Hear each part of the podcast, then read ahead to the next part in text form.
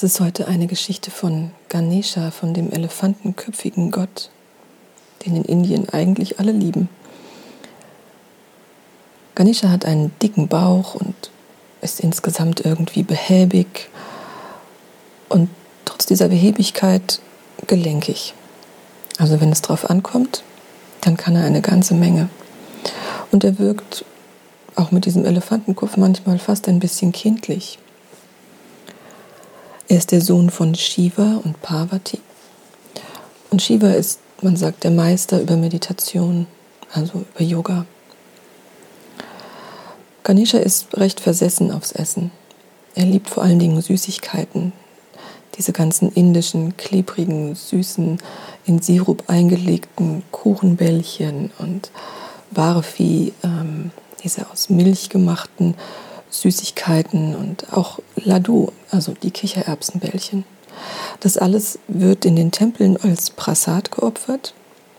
Und Ganesha wird auch immer oder oft dargestellt mit einer Schüssel von diesen Kichererbsenbällchen zu seinen Füßen. Und auch wenn er so versessen ist auf das Essen und äh, auch ja mal Kubera besucht hat, dem er ja quasi die Haare vom Kopf gefressen hat vor lauter Hunger, die Geschichte kann ich ein anderes Mal erzählen, weiß er, was eigentlich wichtig ist und worum es eigentlich im Leben geht. Er ist voller Großzügigkeit, er ist klug und er hat so eine angenehme, hm, feine Listigkeit, aber keinesfalls im bösen Sinne, sondern im allerpositivsten. Also er findet immer eine Art Workaround. Er findet immer die, ähm, die angenehmste Lösung für etwas, für eine Aufgabe, die schwierig scheint. Nun war er auf eine Hochzeit eingeladen und auf dieser Hochzeit gab es unglaublich viel zu essen.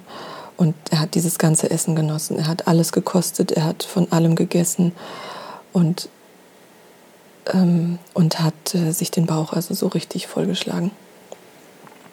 Und als dann das Essen zu Ende war, kurz drauf, wurden noch Ladu serviert. Und er war ein bisschen, oh Herr Jemini, mein Bauch ist so voll, aber diese Ladu muss ich trotzdem noch essen. Und er hat richtig viele von diesen kleinen Kichererbsenbällchen, süßen Kichererbsenbällchen gegessen und hat sich den Bauch nochmal richtig vollgeschlagen. Nun hat jeder Gott und jede Göttin sein eigenes Reittier oder Gefährt, auf dem er oder sie unterwegs ist. Und bei Ganesha ist es die Maus, manchmal wird es auch als Ratte dargestellt.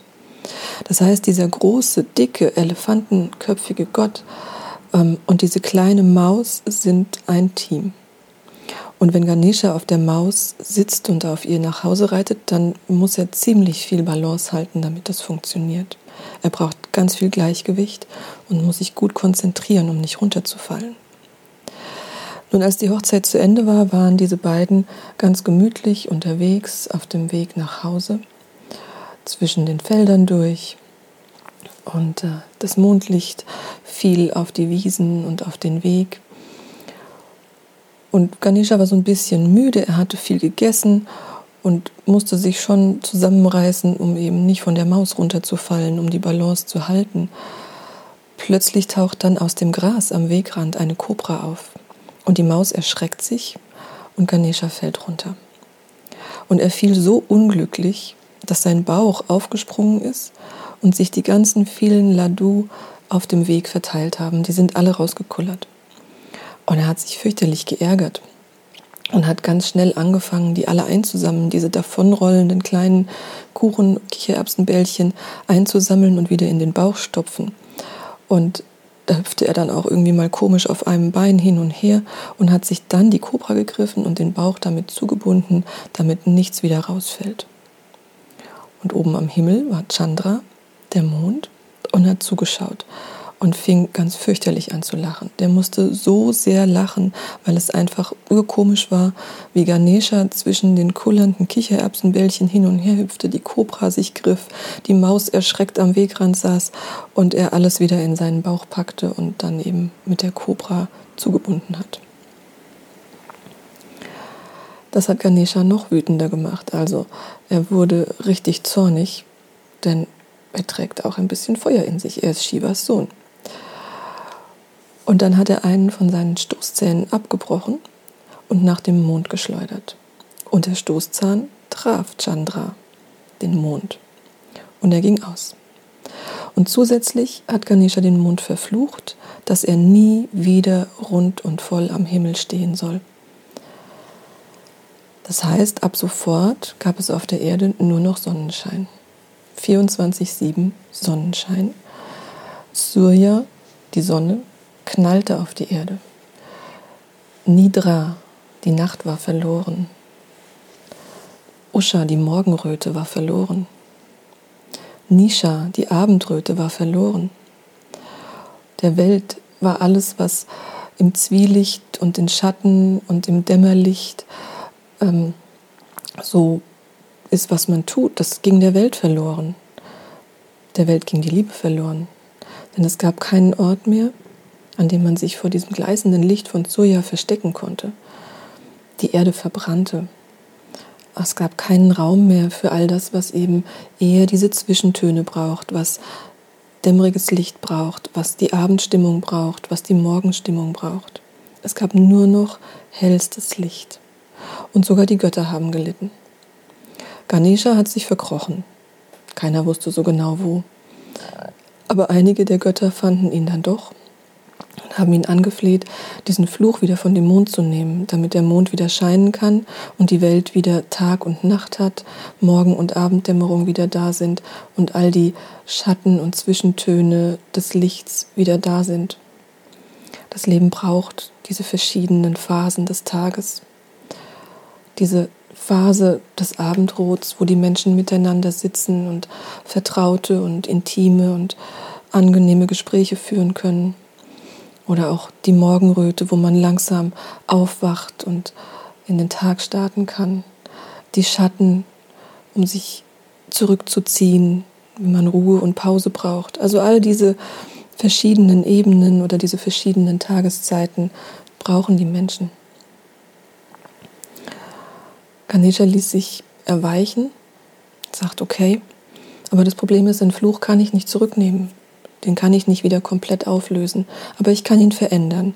Und dann hat er dafür gesorgt, dass der Mond zu und abnehmend wurde, also von einer kleinen Sichel bis zum Vollmond und dann zurück zu einer kleinen Sichel und zum Neumond, sodass einmal in 28 Tagen, in ungefähr vier Wochen, der Vollmond am Himmel steht, aber eben auch einmal der Mond dunkel und nicht zu sehen ist.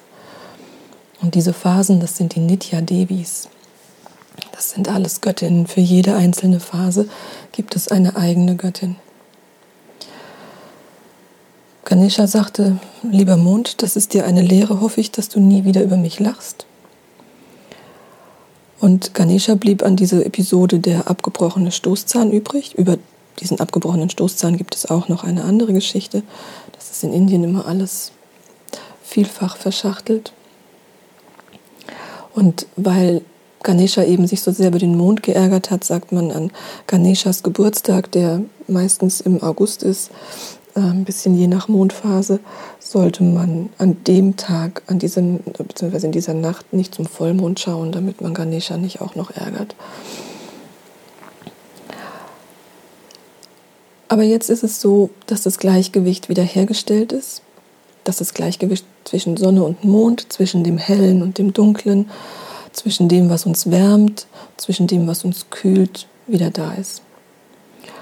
Und es geht auch darum, dass wir als Menschen sehen, dass wir beides in uns tragen. Wir tragen das Helle in uns und wir tragen Dunkles in uns. Und wir tragen genauso viele Zwischentöne und Schattierungen in uns. Genauso wie Usha und Nisha, wie die Morgenröte und die Abendröte. Wo nur Sonnenschein herrscht, da geht die Liebe verloren, weil alles Sanfte fehlt, weil die Schatten fehlen, weil etwas fehlt, was auch unsere innere Landschaft mit definiert. Es fehlt diese Phase von Zwielicht, die einen Ausgleich bilden kann.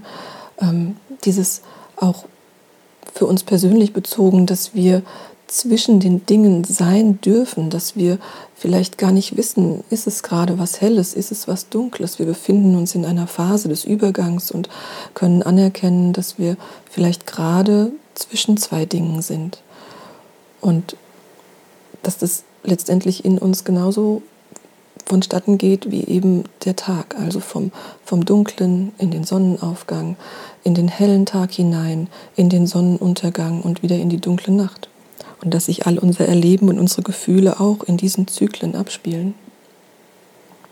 Das Ganze ist auch die Idee von Hatha Yoga, also dieses Ausgleichen von Sonne und Mond, von kühl und von warm in uns, von hell und Licht und von dunkel und Schatten.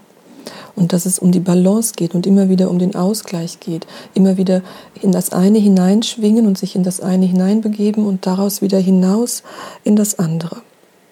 Wir sind nie nur in Balance sondern wir sind immer dabei, die Balance herzustellen. Und manchmal fühlt sich das an, als würde es überhaupt nicht mehr gelingen wollen. Und manchmal geht es relativ leicht und wir sind mit diesem Prozess, durch den wir gehen, einigermaßen einverstanden.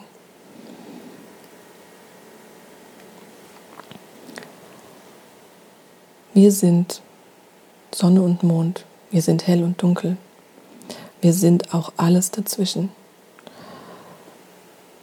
Und in all dem, was zwischen allem ist, dürfen wir Freude finden und dürfen wir unser Leben leben. Und wir dürfen auch die ganz dunklen Schatten in uns sehen und annehmen und erkennen, dass sie Teil von uns sind, dass sie uns definieren. So wie Surya und Chandra, Usha, Nisha und Nidra den Zyklus des Tages definieren.